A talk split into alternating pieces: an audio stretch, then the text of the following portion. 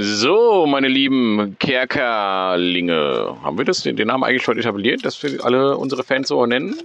Wenn nicht, äh, dann halt auch nicht. Vielleicht heißen die auch ganz anders.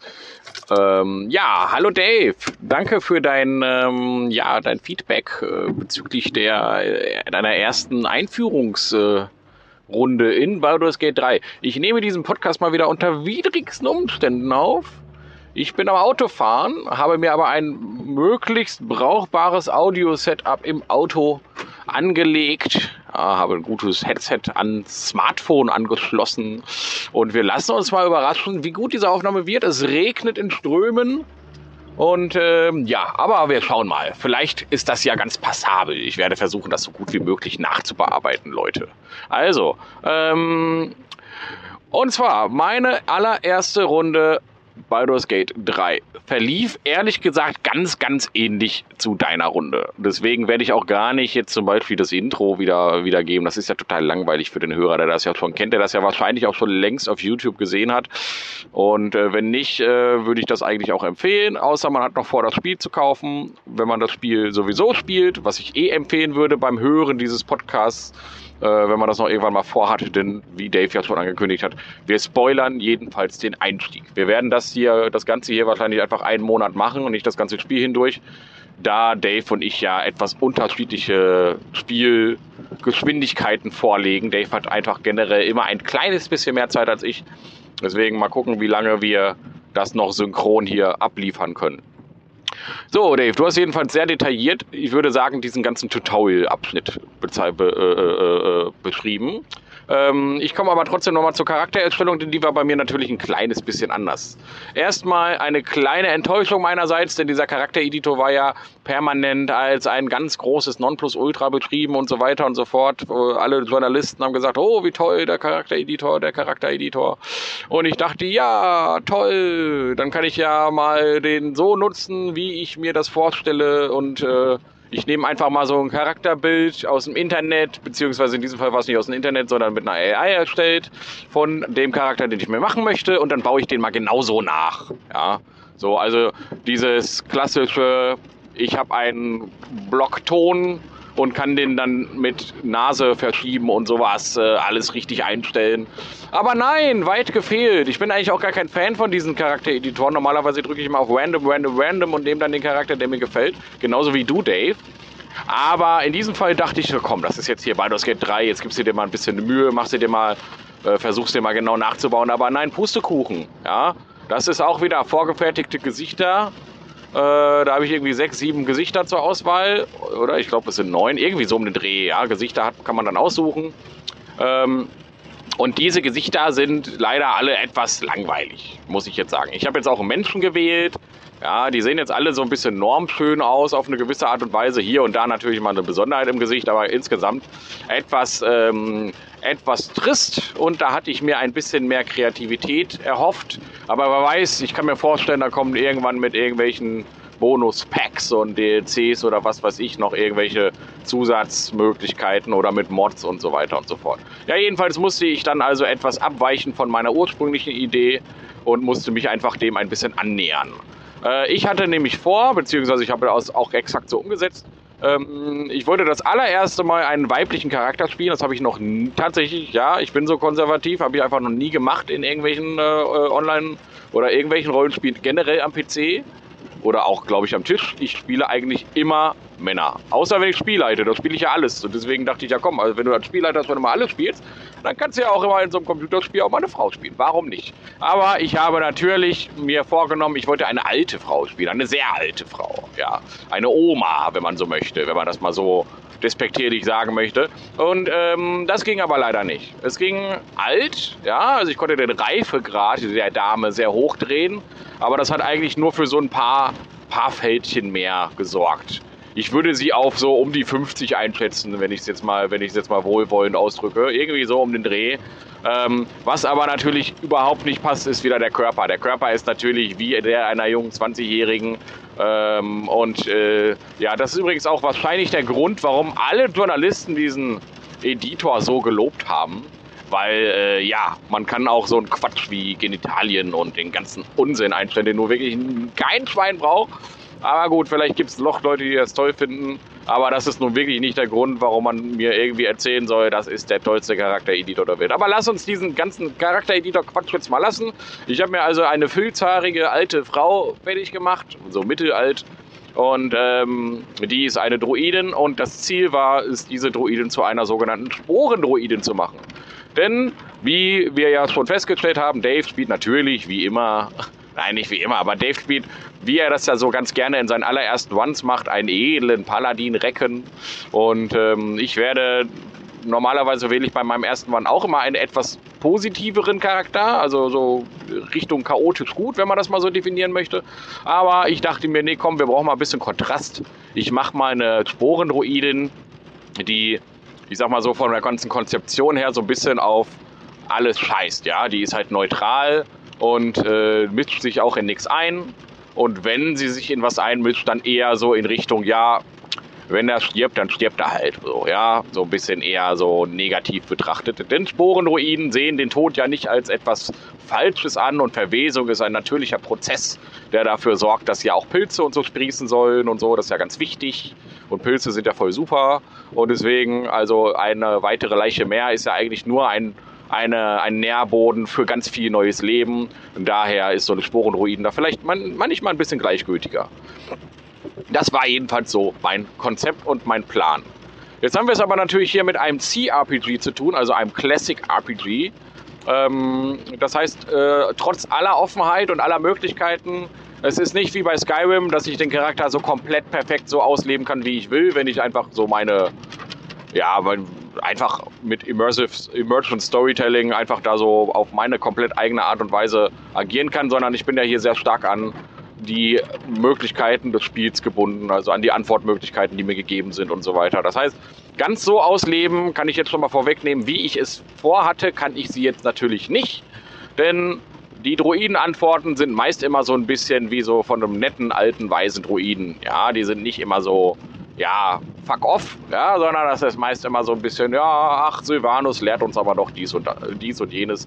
Und das ist leider dann jetzt in der Konzeption ein bisschen schade, aber lassen wir uns mal überraschen, was später die Sporenruinen Optionen noch sind. Aber gut, wir fangen mal da an, wo du geendet hast, Dave. Denn ähm, diesen ganzen Tutorial-Abschnitt habe ich eigentlich ziemlich genau so abgeschlossen wie du.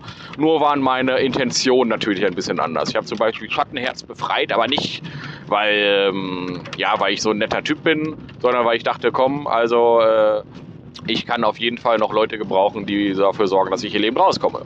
Ähm, ebenso habe ich mich mit der Gifianki-Dame nicht angelegt. Ich glaube, es gab sogar die Option, dass man sagt, nee, komm, ich will nicht mit dir reisen. Also man hat immer die, äh, die Option bei den Begleitern bisher zu sagen, nee, komm, zieh Leine, ja, ich mache das hier alleine, ist mein Ding. Darauf habe ich aber keine Lust, denn ich möchte schon Leute mitnehmen, so kratzbürstig ich auch bin die Geschichte mit dem, mit dem, äh, wie heißt es, mit dem Gedankenfinder hier und da, ach meine Güte, äh, Intellektverschlinger. Ähm, ja, da habe ich äh, ehrlich gesagt ähm, auch versucht, das zu befreien. Das lief aber doch sehr, sehr schief. Und das ist dann auch gestorben, leider. Tut mir leid, Gedankenfinder, äh, Intellektverschlinger. Hat nicht so geklappt. Aber gut, äh, vielleicht beim nächsten One. Ja. So, jedenfalls ähm, bin ich dann da aufgewacht und dann lag da auch schon auf dem Boden die gute alte Schattenherz, die lag da so rum und hatte dann diesen mysteriösen Gegenstand den sie vor mir verheimlicht hat und den sie vor mir versteckt hat. Beziehungsweise das hat sie ja gar nicht. Sie hat den ziemlich offen vor mir eingesammelt, aber sie wollte mir halt nicht verraten, worum es sich handelt. Das sieht alles so, das sieht aus wie so eine Art, weiß ich nicht, Nehmen wir mal einen Tesseract, der nicht leuchtet oder so, keine Ahnung. Oder irgend so ein, irgend so ein Artefakt halt, so ein würfelförmiger Artef Artefakt-Dingen. Und ähm, dann lag das da so halb in ihrer Hand, sie lag da so bewusstlos auf dem Boden. Und dann hat man das erste Mal so eine Wahl. Ja, und dann kann man sich entscheiden, nimmt man das Ding oder guckt man, ob es ihr gut geht. Und ich dachte dann so, ja komm, wenn die tot ist, dann wachsen schon Pilze auf ihr. Ich schau mal, wie, was es mit diesem Ding auf sich hat. Aber nee, die Pilze müssen sich noch ein bisschen gedulden. Schattenherz wacht genau in der Sekunde auf, als ich versuche, dieses Ding in die Hand zu nehmen. Und ist mir dann gegenüber natürlich ein kleines bisschen misstrauisch eingestellt. Aber sie sagt trotzdem weiterhin ganz praktisch, nee, nee, komm, na, ich komme mal mit dir, weil wir sind noch nicht ganz außer Gefahr. Ist alles hier noch ganz schön gemein. Ja, und dann haben wir natürlich auch ähm, Lazelle gefunden, die Gifi-Yankee-Dame oder Laezel oder wie auch immer man die jetzt letzten Endes aussprechen mag. Wird wahrscheinlich im Spiel auch öfter mal gesagt, der Name, aber so oft dann auch nicht, dass ich den Namen jetzt gerade parat habe. Wir drei machen uns also auf die Socken, laufen da so ein bisschen rum und entdecken uns, gucken uns mal so in der Gegend um. Da ist ja gerade dieses Nautiloiden-Schiff der Gedankenfinder abgestürzt. Überall brennt es, überall liegen Leichen von Leuten, die da wahrscheinlich gerade Muscheln gesammelt haben oder so. Die sind leider von herumfliegenden Trümmern getroffen worden oder sind gestorben, weil irgendwelche Intellektfestschlinger sich gedacht haben, ach komm, das Gehirn, das nehme ich mir, das schnapp ich mir mal und ähm, ja, wie soll es dann anders sein? Wir laufen ein bisschen rum und müssen uns dann ein paar Widrigkeiten erwehren. Ein paar Intellektverschlinger laufen da rum. Da wird man noch mal ein bisschen mehr ins Kampfsystem eingeführt. Ähm, ein paar, äh, ein Gedankenschinder laufen zum Glück da nicht rum, weil die wären, denke ich mal, vom Level Cap definitiv noch weit zu hoch für uns. Allerdings finden wir dann doch einen Gedankenschinder nach ein bisschen spazieren. Und zwar liegt da tatsächlich der gemeine Gedankenschinderhai, der uns die Larven ins Auge gesetzt hat. Ja, der Gemeine, der saß dann, der lag dann da auf dem Boden. Und nun ja, ähm, der war erschlagen von so einem Trümmerstück, deswegen war seine Macht doch schon, schon ziemlich erloschen. Und dann musste ich mich entscheiden. Also erstmal kommt jetzt der Gag. In dem Moment, in dem ich da stehe, spüre ich da quasi so eine psionische Verbindung und ich habe plötzlich Mitleid mit diesem Wesen. Ja, und das ist schon ganz absurd. Ähm, denn äh, warum sollte ich denn Mitleid mit dem Vieh haben? Ja, das ist ein totales Arschloch, ja. Anders kann ich es ja nicht ausdrücken. Ja, der wollte uns da hier, will uns zu Gedankenschwindern machen und so, ganz schön gemein. Ja, und dann habe ich, äh, wurde auch mein Charakter etwas stutzig und sagte, hä, Moment mal, ja. Also den Gedankengang, den ich hatte, den hatte dann tatsächlich auch meine Nuana, so heißt sie übrigens ähm, oder Nuala, Nuala, Nuala, ähm, hatte dann auch den gleichen äh, Gedankengang und sagte, nee, Moment, hier stimmt doch irgendwas nicht. Und dann kann man halt einen Weisheitswurf machen ähm, und herausfinden, dass man doch irgendwie, dass diese Larve von diesem Gedankenfinder angesteuert wird und der meine Emotionen beeinflusst. Ja, der will halt eben, hey, guck mal, du hast Mitleid mit mir, ja, rette mich. Aber ich habe mir gedacht, nee, nee, nee, na komm, du kleiner Pupskopf, ja, das machen wir nicht. Und dann äh, kann ich mich halt entscheiden, ich töte den direkt oder ich lasse ihn langsam sterben. Und das ist jetzt natürlich dann so, passt ja so ein bisschen zum Lauf der Dinge. Ja, ich dachte, ja, ich beeinflusse ja den Lauf der Welt nicht. Ich habe ihn dann halt eben da so, ja, der dahin siechen lassen. Aber ehrlich gesagt auch mit so ein bisschen dem Hintergedanken, ähm, dass ich dachte, ja, vielleicht befreit er sich ja auch nochmal wenn ich den jetzt nicht sofort töte, vielleicht überlebt er die ganze Geschichte und taucht dann später auch nochmal als Antagonist auf, was ja auch alles ganz schön spannend sein kann. Deswegen, ähm, das, wobei dieser Gedanke kam mir ehrlich gesagt erst nach meiner Entscheidung, aber ich glaube, das ist vielleicht gar nicht so schlecht, diese Entscheidung. Mal schauen. Wir werden mal sehen, was später noch kommt. Jedenfalls reisen wir da so rum und lesen währenddessen auch noch weitere Charaktere auf. Einmal ein ähm, ja, Halbelf, glaube ich, oder Elfenschurken namens Astarion. Oder Astarion, ja. Ich glaube schon. Ich muss das jetzt gerade alles aus dem Kopf machen, äh, da ich ja im Auto sitze. namens Astarion. Und dann treffen wir auch noch einen äh, in einer Wand steckenden Zauberer namens Gale, äh, den wir da irgendwie rausziehen. Der hat das Portal nicht so ganz äh, fertig und hängt da noch so halb drin. Und in dem Moment lernen wir übrigens auch die Portalmechanik kennen. Denn die Portal, es gibt tatsächlich hier so, so Portale in der Welt, wo man dann halt ähm, Abschnitte äh, überspringen kann. Finde ich, ja, Ga Gameplay-technisch total sinnvoll. Äh, immersiv finde ich das ehrlich gesagt nicht so, weil wir kennen das jetzt aus dem Pen and Paper als, als Rollenspieler jetzt nicht so, dass da an jeder zweiten Stelle irgendwelche Portale in den Felsen stecken, dass man da so durch die Gegend reisen kann. Aber bei der Größe der Welt macht das schon total Sinn. Insbesondere, weil die Welt ja nicht so aufgebaut ist wie bei Baldur's Gate 1 oder 2, dass wir diese großen viereckigen Areale haben und dann gehen wir an den Rand und können dann zu irgendeinem anderen großen viereckigen Areal gehen, sondern es ist einfach alles bisher jedenfalls ein ganz großes Areal, das einfach immer größer wird. Und äh, wenn man dann irgendwo an der Außenkante davon ist und will wieder zurück ins Dorf, dann ist so ein Portal gar nicht mal schlecht.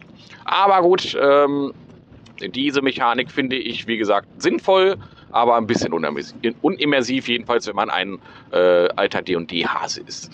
So, dann geht's weiter. Ich laufe ein bisschen rum und dann finde ich da so eine alte Ruine. Und da sehe ich auch schon einen, so einen Halbling auf so einer Holzkiste sitzen, näher mich dem und der merkt, bemerkt mich natürlich sofort. Und dann kommen auch sofort seine Kameraden angerannt und da ist dann auch so ein kleiner, ja, ziemlich cool designter äh, kleiner Halbling mit einer richtig großen Nase und großen Augen Oh, sie richtig könnte ein richtig cooler Antagonist sein. Ähm, meckert mich aus und sagt, nee, nee, das ist, die waren zuerst hier, das ist mein, meine Ruine, unsere Ruine, hier, verzieht euch. Ja, und dann kann ich den halt überzeugen. Und ich habe gesagt, nee, nee, verzieh du dich mal, hier ist alles voller Monster, das ist eher alles eine Nummer zu hoch für dich. Haben wir, äh, überzeugen Wurf ist natürlich recht hoch, da ich doch als Druide einen sehr hohen Weisheitswert habe. Und dann ähm, hauen die auch wirklich zügig ab. Hat also sofort funktioniert.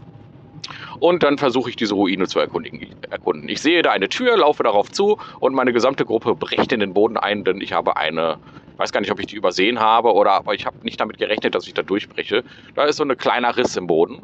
Und dann bricht man da durch und dann geht die, geht die Hölle los. Man kämpft. Irgendwelche anderen Grabräuber sind da schon unterwegs. Wahrscheinlich die äh, Kumpels von den Leuten, die wir bereits verjagt haben. Ähm, die töten wir alle. Das ist leider alles nicht so ganz klar, wer das eigentlich alles ist. Finde ich ein bisschen schade. Aber gut, ähm, müssen wir halt kämpfen. Äh, erkunden den Dungeon. Ja, brauchen wir jetzt nicht weiter drauf eingehen. Es gibt, Dun es gibt Fallen und so weiter. Aber am Ende dieses Areals, nachdem da auch so ein paar Skelette rumlaufen und so, ähm, öffnet man dann einen Sarkophag und einen. Und dann dachte ich, ja, fuck, jetzt sind wir, jetzt sind wir am Arsch. Denn da kam etwas rausgeschwebt. Das sah halt sehr nach einem Leichnam aus. Und ich dachte, das soll jetzt nicht euer Ernst, wir sind alle Level 1. Also diese, wenn, dieser Leichnam wird uns ja jetzt wohl kaum umbringen, aber wenn er will, dann ist es hier vorbei, das Spiel. Aber nein, tatsächlich ist dieser Typ, der da so rausgeschwebt kommt, ähm, ja, der hat übrigens, wenn man das so drüber hat, einen Hitpoint. Das ist schon mal ganz interessant. Äh, der nennt sich der Verdorrte und der taucht dann ab da in unserem Lager auf. Der sagt so ein bisschen philosophisch mysteriöse Dinge, so prophetisches Zeug. Ja, aber ja, dann taucht er in unserem Lager auf und bietet uns dann halt so Optionen. Zum Beispiel kannst du bei dem deine Klasse wechseln und sowas. Also das sind so Sachen, die ich ehrlich gesagt mal ein bisschen blöd finde bei diesem Genre. Aber gut, man kann da tatsächlich für einen Haufen Geld seine, seine Klasse wechseln und man hat später auch noch weitere Optionen. Ja, das war jedenfalls dann bis zu diesem Zeitpunkt schon mal meine Runde. Und ähm, ja, soweit sind wir. Ich habe jetzt aktuell vier, äh, drei, drei Leute in meiner Gruppe. Also wir sind zu viert. Und zwar laufe ich jetzt rum mit Gale, dem Zauberer, ähm, Astorion, dem Schurken und äh, Lazelle, der Githyanki-Kämpferin. Und jetzt kommt der Gag. Ich bin ja auch noch Druiden und eigentlich sind wir so eine perfekte Gruppe, so wie es aussieht. Also ich würde das erstmal so beibehalten und lasse mich mal überraschen, welche NPCs noch so auf mich warten. Ja, aber ja, ich könnte natürlich noch weiter erzählen, aber das würde den Rahmen sprengen. Ähm, daher würde ich jetzt an dieser Stelle tatsächlich mal enden. Wir haben den Verdorten gefunden. Wir haben da noch ein paar Fallen in der Ruine, die ich noch nicht entschärfen konnte. Deswegen warte ich noch auf ein kleines Fallenentschärfungsset. Äh, und meine grundsätzliche Einstellung gegenüber diesem Spiel ist übrigens, dass ich es liebe. Also es erzeugt bei mir eine absolute Sogwirkung. Ähm, es ist absolut nicht vergleichbar mit Baldur's Gate 1 oder 2. Vom ganzen Spielgefühl her. Es ist ein anderes Spielgefühl. Aber es ist ein tolles Spielgefühl, das es erzeugt. Und auch ein für mich besseres als Divinity es erzeugt hat. Also ich habe ja Divinity 2 ja auch gespielt. Ähm, und äh, Baldur's Gate 3 nimmt sich trotzdem noch mal eine ganze Spur ernster und ist eine ganze Spur weniger abgedreht.